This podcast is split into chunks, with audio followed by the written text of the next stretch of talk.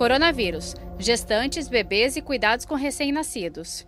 Gestante é grupo de risco para a Covid-19? Curto e grosso, quais os cuidados a serem tomados? A gestante não é grupo de risco até o momento, então era uma expectativa que fosse, mas até o momento não.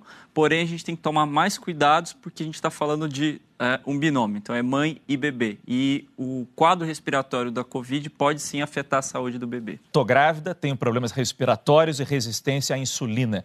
Quais os riscos para mim e para o bebê? São os, os, os, riscos relacionados a adquirir uma doença respiratória durante esse período e, é claro, agravados pelas doenças de base. Então, as medidas de isolamento fazem-se mais necessárias para uma pessoa com essas comorbidades. Devemos restringir as visitas dos avós aos recém-nascidos?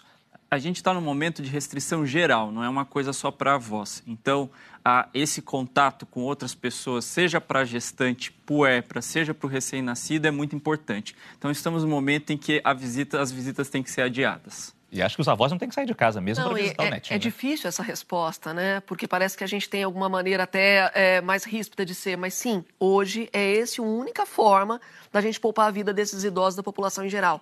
Então tem, tem que ser restrito nesse momento.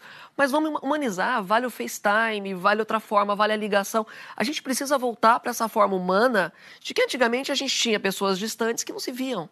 Nesse período, devo levar minha bebê para tomar vacinas? Aquela questão se sai de casa ou não. Deve levar o bebê para tomar vacinas? Deve, deve. Deve levá-la com cuidado, evitando aglomerações. Como proteger o meu recém-nascido? É, digamos, a mãe está em isolamento e não tem os sintomas. Tem alguma forma de proteção a mais em casa ali? A grande questão é restringir o contato de pessoas de fora. Então, se a mãe não está doente, provavelmente esse bebê não tem risco de se infectar. Então, se a gente reduz ao máximo esse número de pessoas que têm contato com essa mãe, a gente protege esse bebê por consequência.